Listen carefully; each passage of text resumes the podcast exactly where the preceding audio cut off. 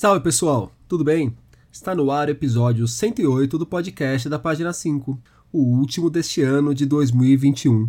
Prometo voltar ali pela última semana de janeiro, primeira semana de fevereiro do ano que vem. Aqui Rodrigo Casarim. Página 5 é também a coluna de livros que edito no portal UOL. Estou no Instagram como página.5, no Twitter como arroba e no Telegram, só procurar pelo grupo Página 5. Em outubro de 1961, Nélida Pinhon assinou os primeiros exemplares de Guia Mapa de Gabriel Arcanjo, o seu livro de estreia. A sessão de autógrafos do romance marcou o início da carreira de Nélida, carreira que agora completa 60 anos. Desde então, muito aconteceu para que Nélida se consolidasse como uma das escritoras mais importantes do país. De sua obra se destacam títulos como A República dos Sonhos, Filhos da América e Vozes do Deserto, romance de 2004 que agora ganha edição com nova roupagem. Nele, Nélida revisita As Mil e Uma Noites para construir uma história na qual sublinha o papel de uma mulher que não baixa a cabeça para uma sociedade marcada pelo machismo. Vozes do Deserto valeu a Nélida o Jabuti de 2005, um dos muitos prêmios importantes que a escritora recebeu. Em sua estante também estão títulos como o Juan Rufo, do México, o Gabriela Mistral, do Chile, e o espanhol Príncipe de Astúrias, um dos mais importantes do mundo. No papo que batemos, aliás, ela lembrou de um episódio envolvendo a estatueta que ganhou por conta dessa premiação.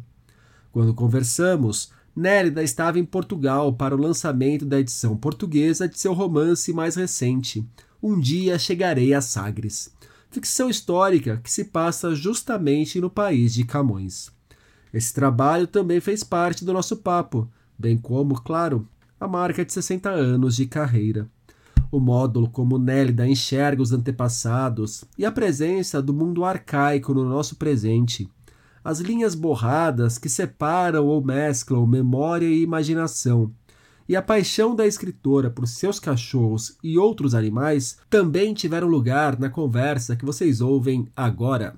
Nélida Pinhon, muito obrigado pela presença aqui no podcast da página 5. Nélida, no dia 13 de outubro de 1961, você autografou pela primeira vez alguns exemplares de Guia Mapa de Gabriel Arcanjo. Ali marcou o início da sua carreira, que está completando 60 anos. Que tal? Ah, valeu a pena. Alguma coisa ao longo desses 60 anos me fez esmorecer, definhar, né, arrepender-me de ter enveredado por essa trajetória literária. Porque eu vou contar uma coisa a você, querido. Quando Gumercindo Rocha Dória, esse originalíssimo, singular editor, que era uma editora já com bons nomes, mas pequena, pobre, me chamou dizendo: Nérida, vem à minha casa, no apartamento ali na, no Maitá, que seu livro está pronto. Eu fiquei muito emocionada, fiquei contente eu tinha um carrinho Volkswagen, tomei e fui para lá, para o Maitá. Nisso, na lagoa, havia uma orla, uma, um lugar onde você podia estacionar o carro. Eu parei, estacionei e pensei, Nérida, você está indo feliz demais a esse encontro, ao encontro do seu livro. Isso é muito perigoso. Você precisa entender que, a par da paixão que a literatura inspira, você vai encontrar obstáculos é, pessoas que vão dissuadir a minha trajetória em tudo que, que a literatura não é só o ato de criar. Após a publicação, você está sujeita a critérios muito malévolos, às vezes, malignos, difíceis, e nem sempre você conta com a generosidade dos seus parceiros do mundo literário, que é muito tem os seus lados magníficos e insidiosos. Eu parei de prepare-se, Nélia, reduz o seu ânimo, Cheguei à casa do, do, do Mercindo e a sua senhora, eu nunca me esqueço o que eu disse, nunca, querido. Ele me deu o livro, eu olhei, escondi a minha emoção e virei assim, apontei para a lombada e disse: Ô, oh, que lombada interessante! Você já pensou se era alguma coisa que eu pudesse dizer em relação a um livro que tinha capa, que tinha título, que tinha meu nome ali inscrito, né?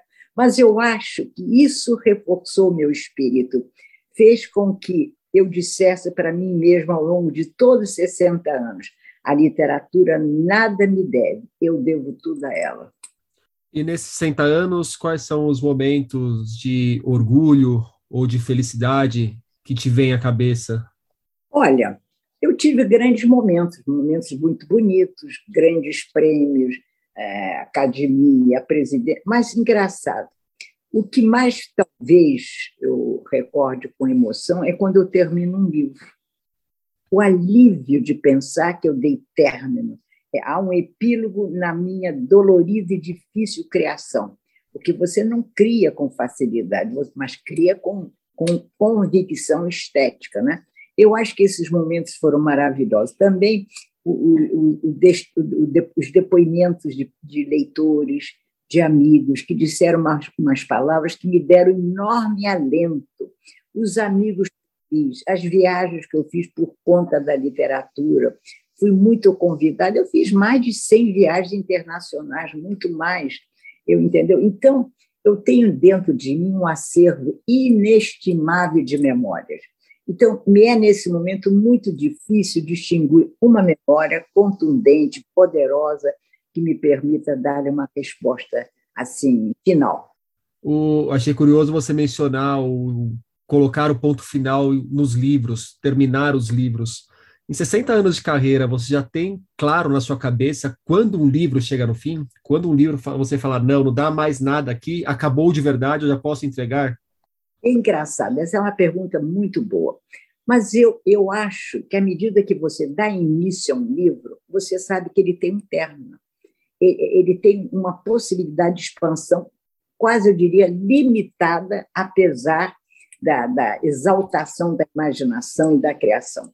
Porque você não deve ir além do que é possível e nem reduzir o livro a um espaço mínimo que de verdade deixa fora dele pedaços, troços fundamentais para a sua criação.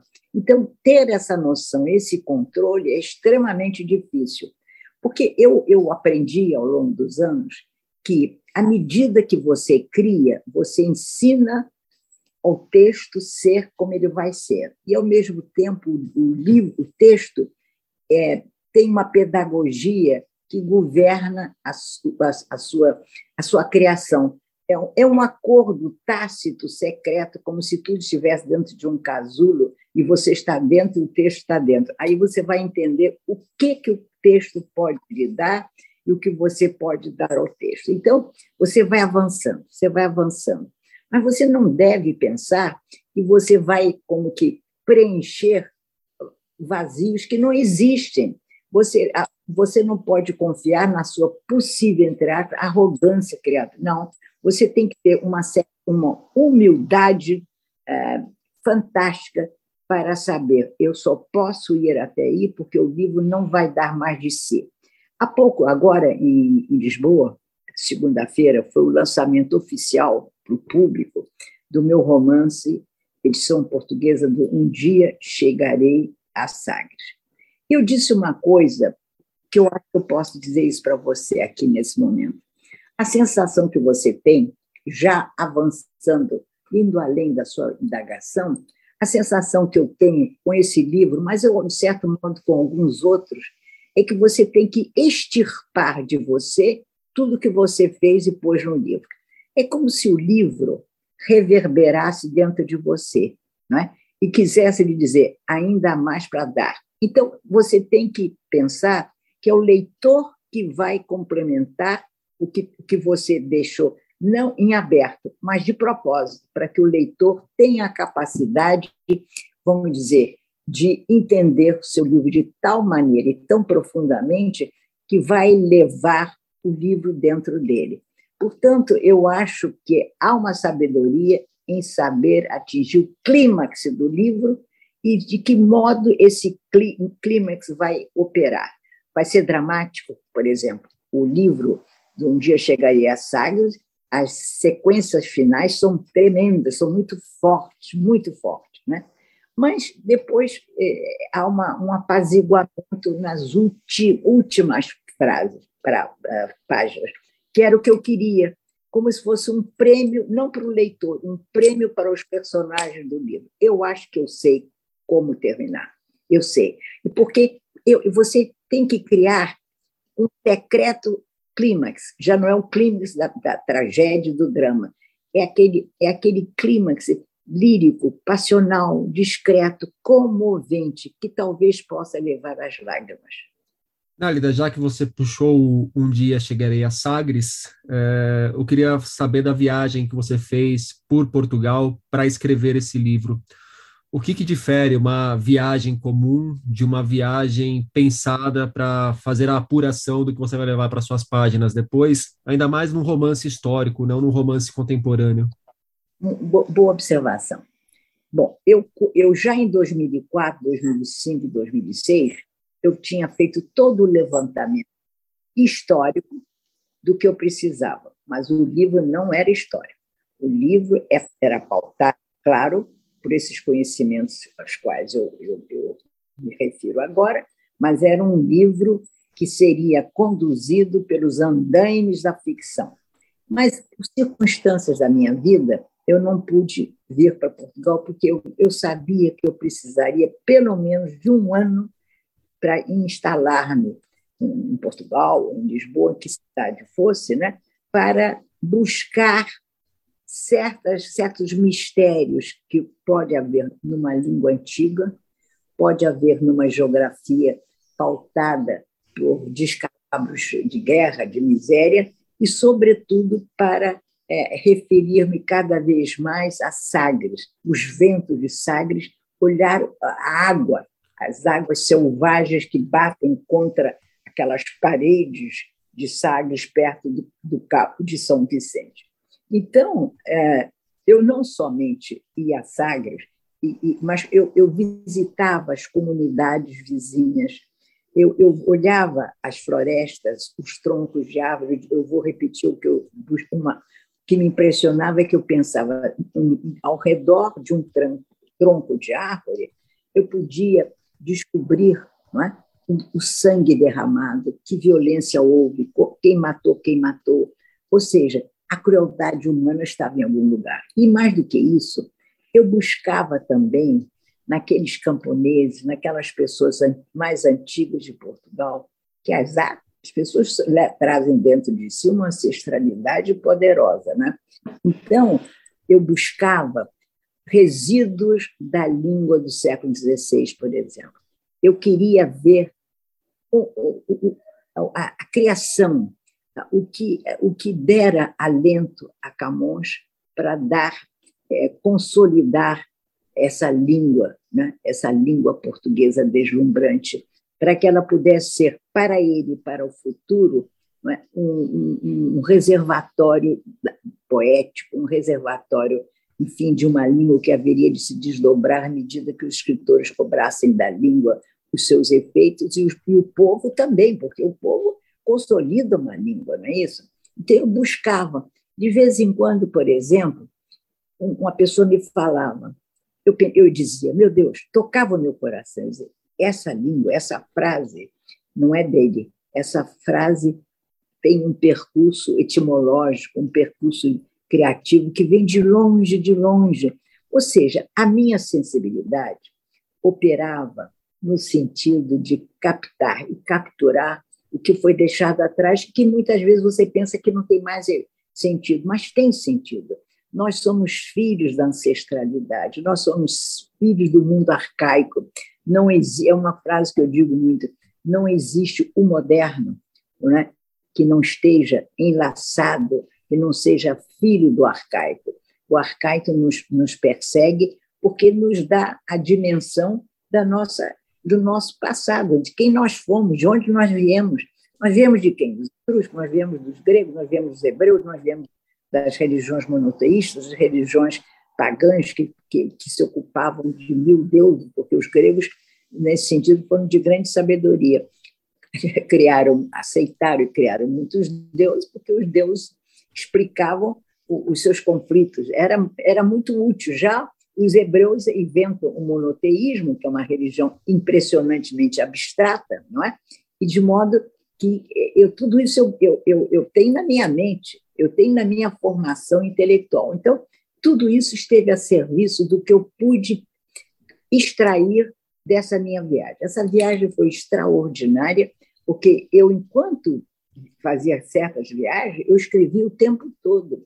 E no carro eu tenho mania de gravar, eu vou gravando frases dramáticas, eu grito no carro, porque ninguém está me ouvindo, né? Eu estava no carro. Então eu me permitia certa dramaticidade.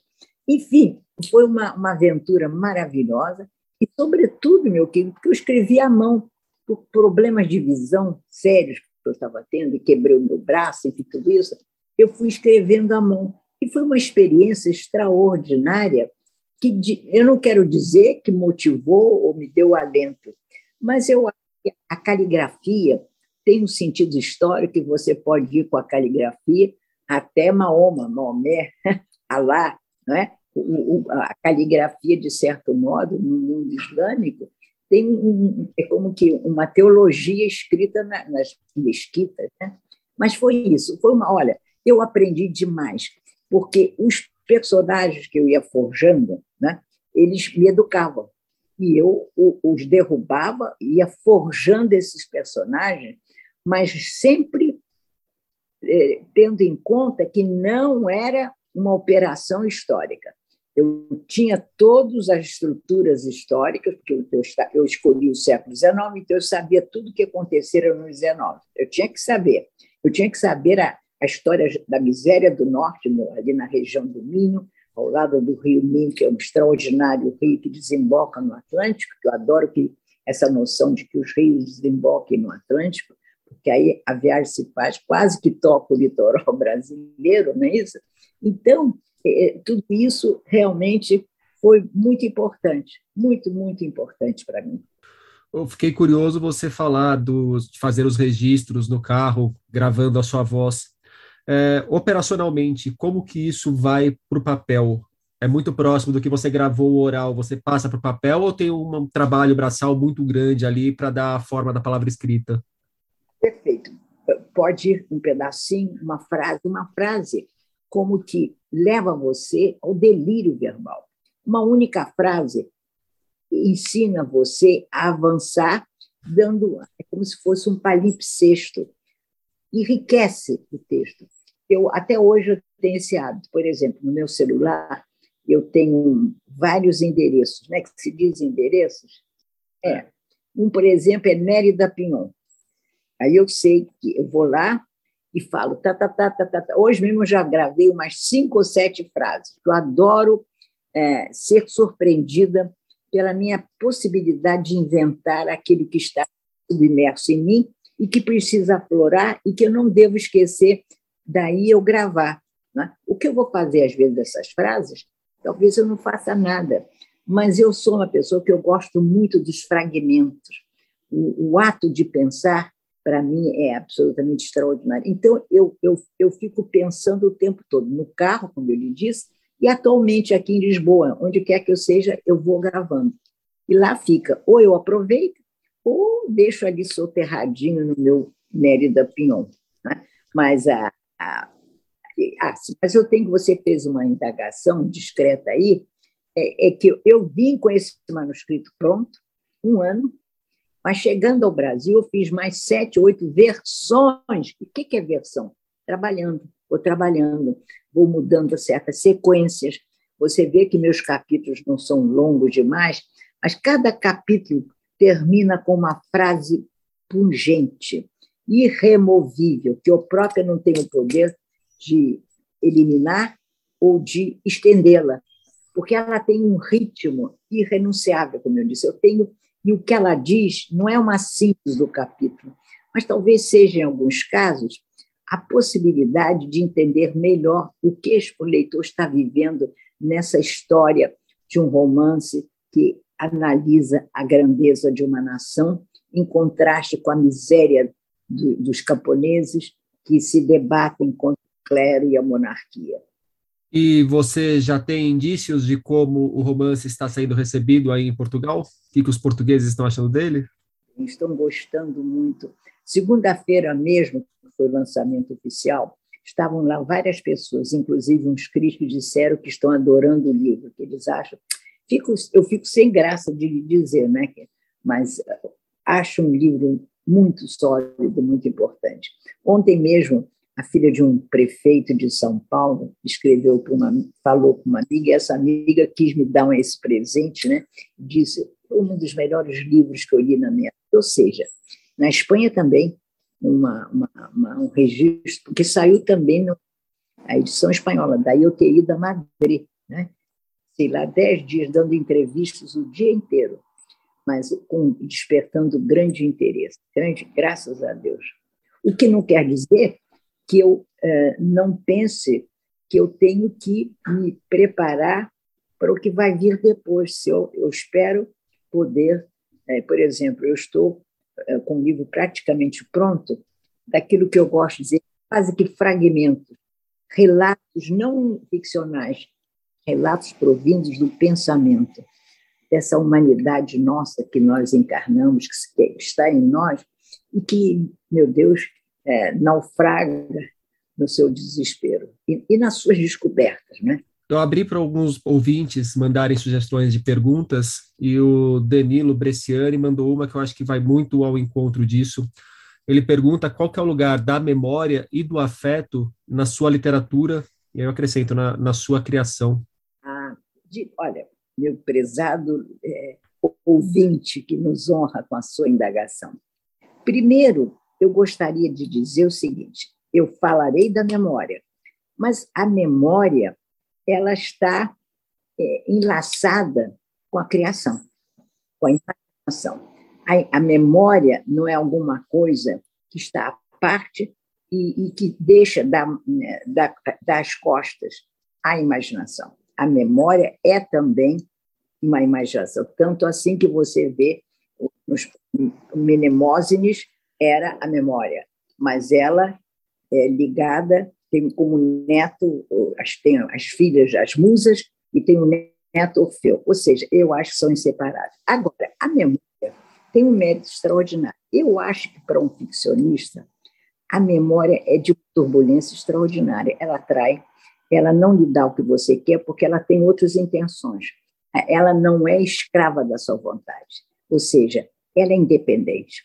Daí é, e, e, aí, na, na serviço da criação literária, a memória é um reduto onde você pode, talvez, recolher subsídios.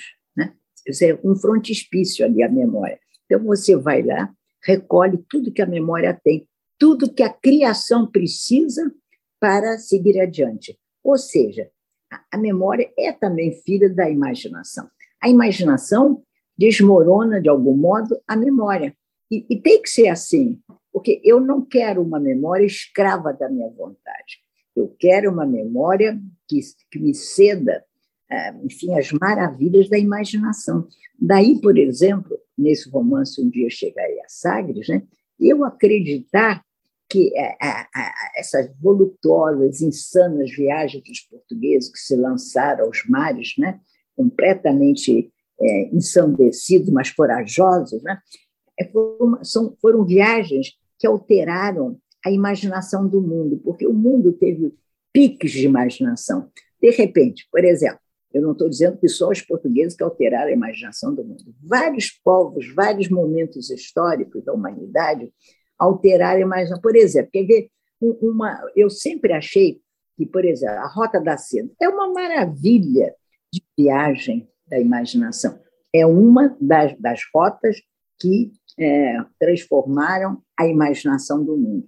Tudo aquilo que adiciona é, novidades ou é, que nos per, tudo que nos perturba, é? é um, um, um ato de de, de imaginação. Aliás, eu me lembrei, viu, meus queridos, que a Santa Teresa de Ávila, uma mulher extraordinária, sábia da Igreja Maria Teresa de Jesus, que é de Ávila, eu chamo Teresa de Ávila, ela tem aquela famosa nada me perturba, que nada me perturbe, mas ao contrário, a imaginação é um elemento de perturbação para dar brilho à obra. Já que você está falando também de imaginação, eu vou lembrar do Vozes no Deserto, que está ganhando uma nova edição e tem ali o ecoa a figura da Sherazade, que tem a imaginação como um pilar central da própria sobrevivência. é, de certa forma, a imaginação ela tem o poder de extrapolar a própria existência do indivíduo que imagina certas histórias, certas situações, não? É verdade, mas a, a, eu, se eu não acrescentei, vou fazê-lo agora. A imaginação não é um barril vazio, sem água, sem cerveja, sem vinho, nada, não é. A imaginação está impregnada de saberes, só que não são saberes institucionalizados, canônicos, são saberes selvagens que vão entrando na imaginação e vão lhe dando um rumo que a imaginação vai, vai expressar. Ou seja, não, não há imaginação que não seja, entre aspas, culta de algum modo. Tanto que eu acho que os primeiros livros dos autores, ele imagina poder sacar, extrair vantagem e benefício da sua imaginação. Mas aí ele quer levar esses efeitos para o segundo livro. Já não dá certo. Por quê? Porque ele precisa, a meu juízo, é, é, conviver com uma imaginação que sofreu uma sangria, perdeu grandes é, benefícios no primeiro livro. Então, ele vai ter que preencher, penso eu, a imaginação com a experiência da vida, com as leituras, com, meu Deus, com os desencontros, olhar o, amor, olhar alguém, uma pessoa, um peregrino que passou perto, o que, ele está fazendo, para onde ele está aí. A imaginação requer trabalho cotidiano o tempo todo.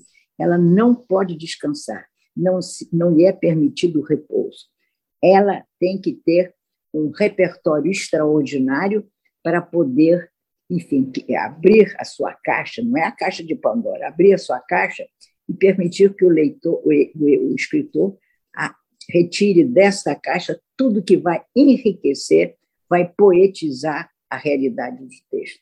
O Danilo mandou uma outra pergunta que eu achei muito simpática, que ele queria ouvir de você um pouco sobre a sua relação com figuras como a Suzy, o Gravetinho, outros cachorros da sua vida, que eventualmente também vão parar na sua literatura.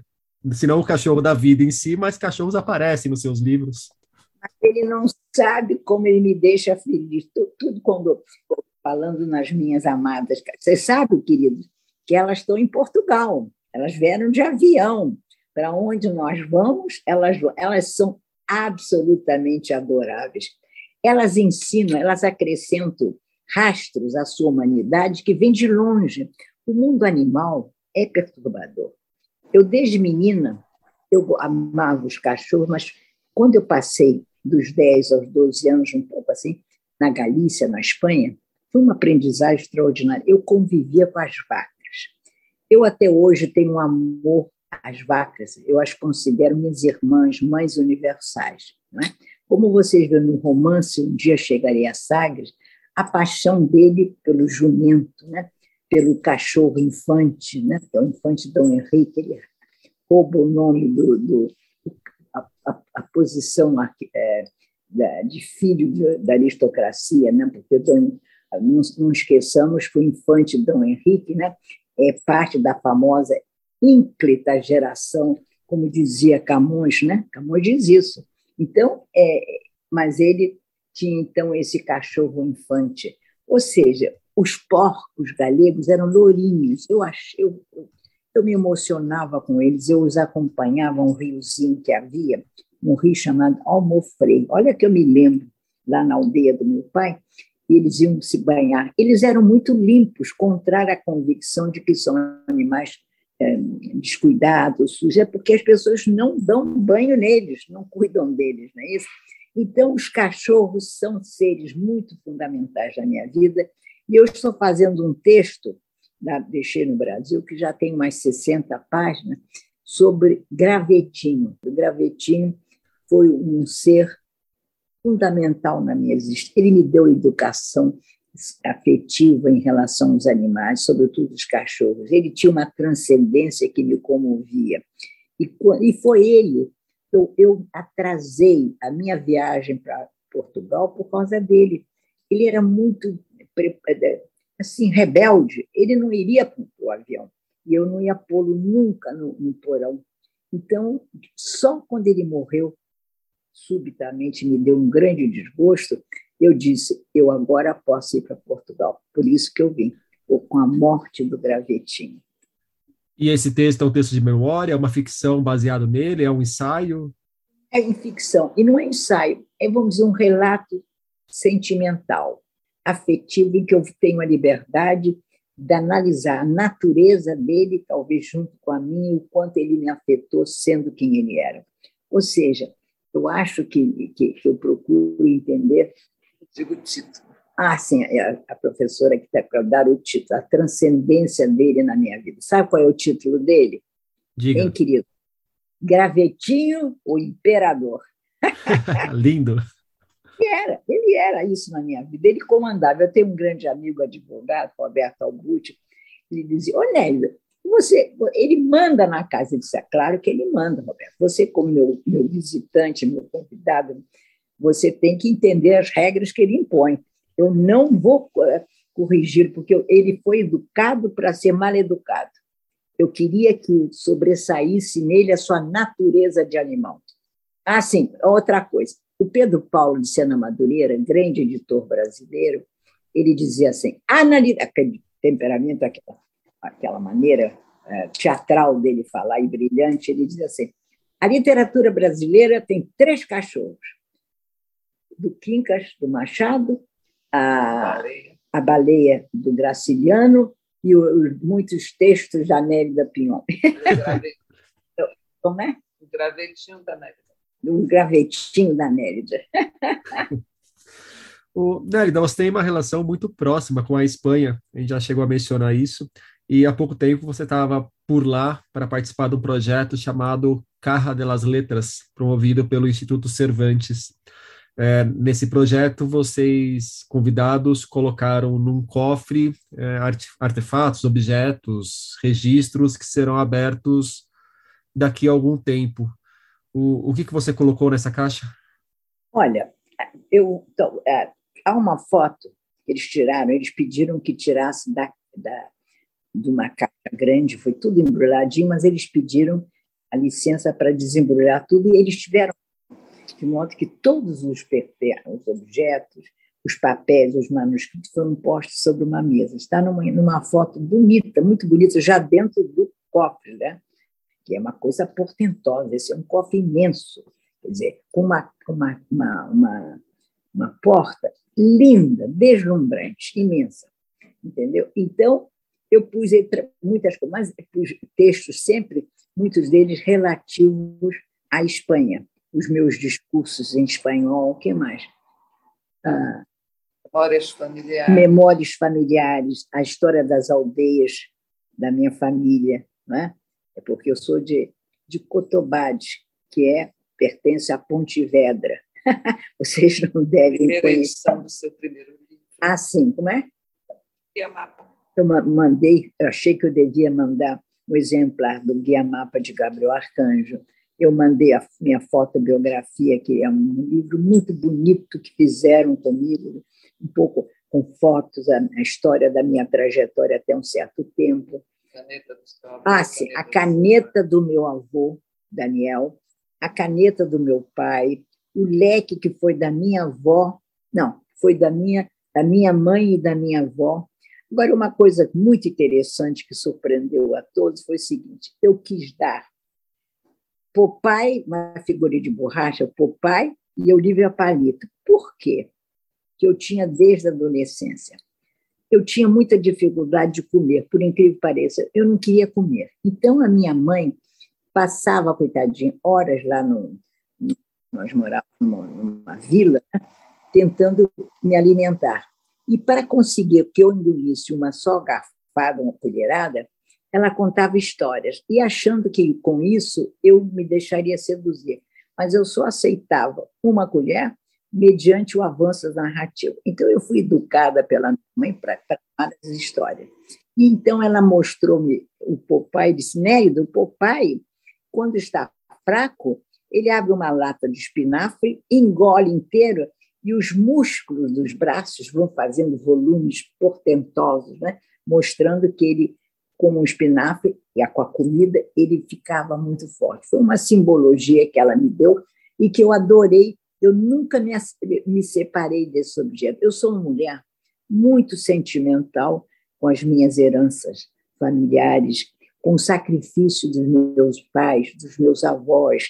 Eu, meus avós, queridos, atravessaram o Atlântico. Meu avô Daniel chegou ao Brasil com 13 anos, sem a língua, com pouquíssimos recursos, e fez a América. Então, para mim, isso é um exemplo poderoso, uma vez que eu acho que a imigração que, de que país tenha vindo deu grande impulso à, à, à história brasileira, né? inclusive trazendo ideias políticas. Os anarquistas, né? os, sobretudo os anarquistas, se, se situam em Portugal, de tal, perdão, em São Paulo, de tal forma que em 1908, mais ou menos, há um deputado que tenta promulgar, não sei, não me lembro agora se ele consegue, uma lei chamada Adolfo Gordo, mediante a qual um, um imigrante poderia ser expulso sem julgamento.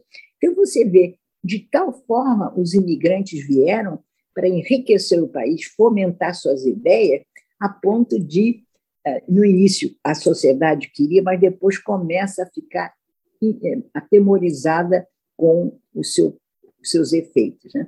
Tudo isso eu estou comentando para mostrar a vocês.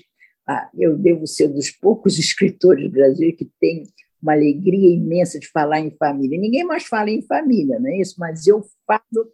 Eu tenho uma grande amiga queridíssima que diz o seguinte: para agradar a Nélia, fazê-la sorrir, como vocês me fizeram agora com os cachorrinhos, basta citar três nomes: Homero, Machado de Assis e o avô Daniel. e, e, o gravetinho, que eu já aprendi que o gravetinho também é capaz de fazer isso. Só um minutinho. Algumas coisas ficaram fechadas para abrir só Ah, sim. Há coisas que ficaram fechadas que vão ser abertas daqui a 20 anos. 20 anos. Porque eu não quis mais de 20 anos. Depois da minha morte. Eu não quis mais de 20 anos porque eu fiquei pensando em jovens queridos meus que são carinhosos, que eu amo gente jovem, né? Então eu penso, este ou esta tem que estar presente na hora que eles vão abrir a minha caixa. Então eu calculei a idade de alguns dessas, desses amigos queridos que poderão talvez ir à Espanha e ver a abertura da minha caixa. Bem pensado, bem pensado. Eu não estou os grandes amigos meus já terão partido também, eu não seria a única a despedir, mas eu tenho jovens, pessoas muito queridas, porque eu cultivo a amizade. Eles, alguém irá a Madrid a estar presente, como se eu estivesse, para abrir minha caixa. Nélida, voltando a seis décadas de carreira, outra pergunta de um ouvinte, dessa vez do Marconi Urquiza. Ele quer saber se sua vivência e as suas experiências fizeram com que a criação de livros de ficção ficasse mais fácil ou mais difícil. Olha, querido, eu acho que a boa literatura não comporta essa indagação, per, perdoe-me, de mais fácil ou mais difícil. O bom texto tem que cumprir os seus desígnios estéticos. E, para tal, muitas vezes, ele não é um divertimento, um entretenimento, a, boa literatura deve comportar mistérios maravilhosos que vão enriquecer o texto, ainda que cobrem maior atenção do leitor. O leitor é aquele que você, como autor, homenageia dando-lhe o melhor do texto. Você tem que dar ao leitor aquilo que ele merece. E mais ainda, tem que como que provocar uma pequena revolução no coração do leitor. O, lá no começo do nosso papo, Nélida, você falou que em um momento desses 60 anos você se arrependeu de ter trilhado esse caminho como escritora. Mas nesse caminho há arrependimentos, não da escolha do caminho em si, mas nessa trajetória há pontos que você olha e fala, putz, ali eu gostaria que tivesse sido diferente, ali eu não gostaria de ter feito aquilo. Interessante isso estar me indagando. Talvez, eu, olha, eu fiz o que eu podia. Eu como vocês, eu vivi e vivo num país muito difícil, que ninguém te não há uma ajuda, não há bolsa, não há nada. Você ganha prêmios, eu ganhei o prêmio Príncipe, não, eu ganhei o prêmio, o Príncipe de Astúrias, né, pai? Eu ganhei o prêmio Príncipe de Astúrias, que é considerado o segundo mais importante do, do Ocidente, né? E, e quando eu estava é, lá, quando eles mandaram para o Brasil, para minha casa, um, um, o prêmio é constituído de diploma, cheque e uma estátua. Você já pensa, uma peça do Miró. Pois bem, o governo Brasil, aqui, não houve jeito, cobrou da, da escritora Nélida uma, uma, um imposto altíssimo. Meu Deus, era uma honra para o Brasil ganhar, que a escritora ganhasse uma, uma, uma, uma um prêmio dessa natureza. É? Que a essa altura todo mundo já esqueceu, mas foi o primeiro escritor de língua portuguesa a ganhar esse prêmio. Pois bem, me cobraram um dinheirão por conta da estátua. da estátua do Miró, que está na minha casa. Eu não trouxe para vendê-la, fazia parte do meu patrimônio literário, portanto, do meu país, não é só meu. Quem ganhou comigo foi o Brasil. O Brasil é mais importante que eu. Foi o Brasil que ganhou, tanto assim que o rei, que, que, que me deu o prêmio, foi uma cerimônia lindíssima, eles quiseram que eu não falasse em espanhol, porque eu fui oradora de outros prêmios, havia outros premiados. Eu fui oradora e quiseram que eu falasse em português. Olha só, eu aceitei com enorme alegria. Claro, eu falei, eu li meu texto, se você quiser eu posso te mandar, ou enfim, em português, não foi em espanhol. E olha que eu falo espanhol e tenho vários discursos que eu fiz em espanhol, mas esse, a, a, a monarquia, os o monarca quis que eu falasse em português. Não é uma beleza? Então, é isso, o Brasil não ajuda, nunca ajudou. Ajudou você, um jovem escritor? É, não, é muito difícil sobreviver. Você tem. Eu tive a. Não digo a sorte, mas enfim, eu tive. Porque, como eu estudei muito várias matérias, e eu, por exemplo, uma das coisas que eu fiz, a, a Universidade de Miami teve como ocupante da cátedra Henry King Stanford o grande escritor Isaac Bashevis Singer, um grande que ganhou o prêmio Nobel. Quando ele ganhou o prêmio Nobel, ele já estava com muita idade, ele decidiu abandonar a cátedra. Então, abriram um concurso, ah, uma competição, melhor dita, internacional. Inscreveram-se 80 candidatos intelectuais, entre escritores cientistas. Então, me estimularam muito que eu me candidatasse. Mas, enfim, eu me candidatei. Para encurtar, eu acabei ganhando o primeiro lugar. Então, eu ocupei essa cátedra 13 anos em Miami. Claro que eu era muito bem remunerada. Eu trabalhei muito, muito, muito. Eu, eu, dei a, eu fui escritor é, de Harvard, Columbia University, John Hopkins, Georgetown University. Ou seja, mas ninguém te ajuda, é você que tem que abrir as picadas. Muito difícil Brasil. Então, mas mesmo assim, querido, eu não me arrependo de ter me empenhado, de ter me sacrificado, porque eu tinha um genuíno amor à literatura, ao Brasil, e esse amor ao Brasil perdura até hoje. Eu, eu tenho dificuldade, eu não aceito que falem mal do Brasil no exterior, entendeu? Eu, eu, eu posso falar, mas eu sei o que dizer, como eu sei destacar os méritos do Brasil. O Brasil tem figuras extraordinárias. Outro dia eu disse, Vila Lobos, Aleijadinho, Euclides, Machado, Joaquim Nabuco, um grande brasileiro que está sendo esquecido, André Rebouças. André Rebouças foi, um, eu tenho que dizer, foi um grande negro brasileiro, amicíssimo, não sabe de quem, que ninguém sabe, do Joaquim Nabuco. Joaquim Nabuco e ele se amavam, se queriam profundamente, ou seja, o Brasil esquece a sua grandeza. E, Brasília apaga quer apagar a força, a grandeza do Brasil, como quer apagar a cultura do Brasil. Nélida, para a gente fechar a nossa conversa, então, eu queria ouvir de você qual que é o espaço e papel da literatura no Brasil de hoje e no mundo de hoje. Olha, eu acho que todo, em todos os tempos há grandes crises. Há épocas em que enaltece muita literatura e em épocas o grau de, uh, de analfabetismo, de desvalorização do livro é muito grande. Eu penso que a humanidade não pode dispensar o livro. O livro faz parte da civilização, da nossa maneira de traduzir o mundo. é, é onde está o repertório da nossa essência e de quem nós somos. Meu Deus, as bibliotecas são é, é o patrimônio universal. Ali nós estamos, mesmo quem é, olha, eu digo, sabe o que eu penso? Mesmo quem não leu Heródoto é filho de Heródoto, é filho de Homero, porque tudo isso vem na nossa na nossa sanguinidade que eu estou inventando, entendeu? Então o, o livro pode estar vivendo uma crise, mas é, é, é como os cristãos, os, os, primeiros cristãos que se escondiam no, nos, uh, nos, subterrâneos, né? como é? na Via Ápia, de, no, quase cavernas, mas eles resistiram em defesa de uma fé. Nós temos que defender essa fé na, na, na importância do livro, na sua voracidade em relação à nossa consciência. Eu acho que não seríamos quem nós somos sem os livros. E nós não podemos permitir que a, a selvageria, a, a barbárie predomine. Não podemos prescindir da cultura. E a cultura também está no livro. Nélida Pinhon, muito obrigado pelo papo.